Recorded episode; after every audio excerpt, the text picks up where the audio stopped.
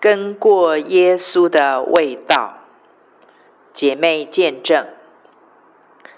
昨天中午也不知怎么的，路过我家管理室，本来已经走去要搭电梯上楼了，结果又折回去管理室拍了副档里面的这张照片。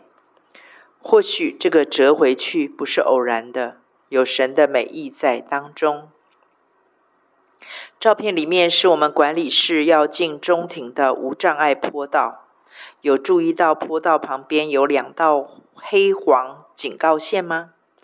原本我们社区是没有这个警告线的，但自从八年前明轩姐在那里跌了一大跤，从此管理室就多了那两道黑黄警告线。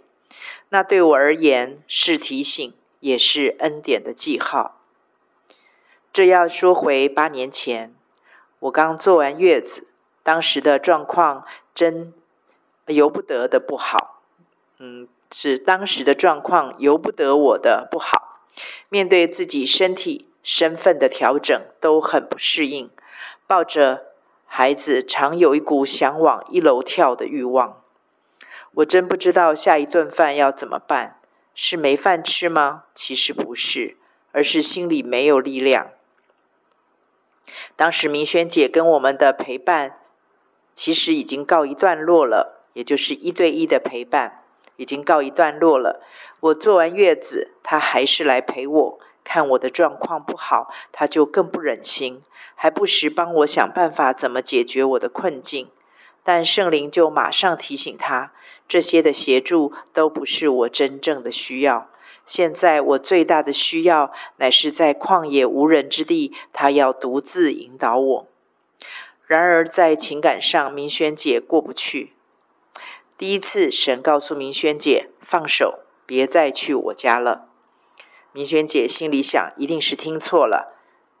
我现在的状况怎么可以不去呢？她认识的神岂是这样的不讲义气？所以明轩姐还是来了。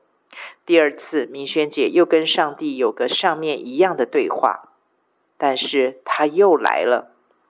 第三次，上帝又告诉明轩姐别再去了，而明轩姐还是来了。刚到我家管理室，也不知怎么的，跟管理员换完感应扣，一个转身就扑倒在无障碍坡道上，把我们管理员吓坏了，摔得明轩姐鼻青脸肿的。他那副价格不菲的眼镜也摔坏了。如果我没有记错，还刚配没有多久，真的很惨。当明轩姐进到我家的时候，我看着她的样子，真的欲哭无泪。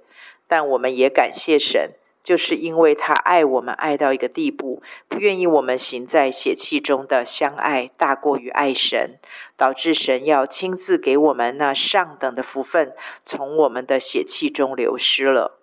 我们两个都很心疼，我心疼他受伤，他心疼我在不容易的时刻中要自己面对。但我们更感恩，因为这是神深爱我们的记号。当时手机照相也像现在这么方便的话，我们应该会拍照留念一下。那天明轩姐对我的陪伴就正式告一个段落。当天傍晚，明轩姐就传了一封简讯。是简讯，不是 Line 哦。那个时候还没有 Line。父神要我转告他的爱女，我在意，我同在，这是我的安排，因我看重你，我正在训练你，雕塑你，打造你，修剪你，捏揉你，炼净你，如同坐在我独生爱子身上的一般，直到你时刻得听，这是我的爱子。我所喜悦的，不论感觉环境如何，这份满足感和安全感都刻在你这淬炼过的金刚钻上，永不会磨损褪色。一些过去对你是巨大巨人大敌的记忆、遭遇、伤痛，有一天与你不仅不再疼痛而已，乃是可面如坚石。使这些毒钩火箭因碰到你这坚实而后坐力十足的弹回敌营，反而成了震动阴间之门的大锤。记得意象中那满到滴水的海绵大床垫，饱和到低密的蜂房吗？它们可不是成衣哦，乃是我量身为你定做，又差我的爱子亲自为你试穿过的唯一珍品。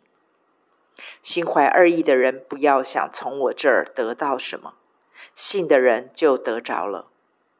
你老是以为我设计你只是不起眼的小花一朵。连多一点关爱，要一点感恩点，都觉不该、不敢、不配、不许，却不知我在你深处植入的是和老爸我一样的战士狮子心。这是我的拣选，我必成就，除非你说不。孩子，我选中了你，这是唯一的理由和确据。抓住，起飞。八年了，那个黑黄警告线在我们社区里八年了。神很信实的在旷野无人之地独自引导我，甚至超过我一切所求所想。我们不明白神为什么要这样做，但我们真知道神所做的不会错。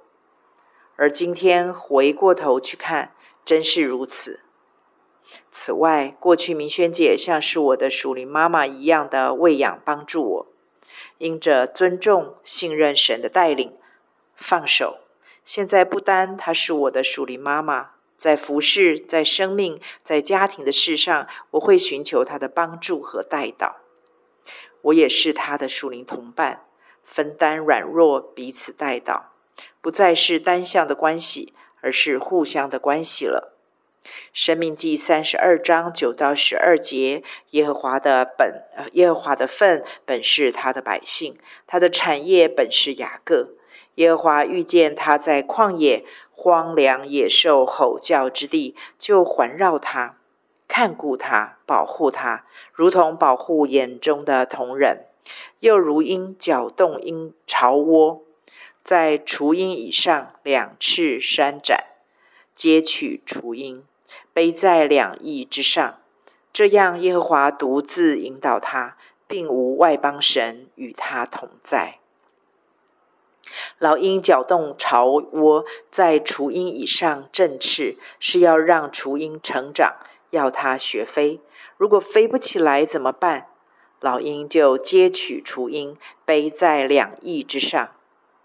亲爱的同奔天路的好姐妹们。让我们一起在主里绽放，同意神的拣选和安排，抓住应许起飞。啊，飞不起来，神会接住我们的，加油！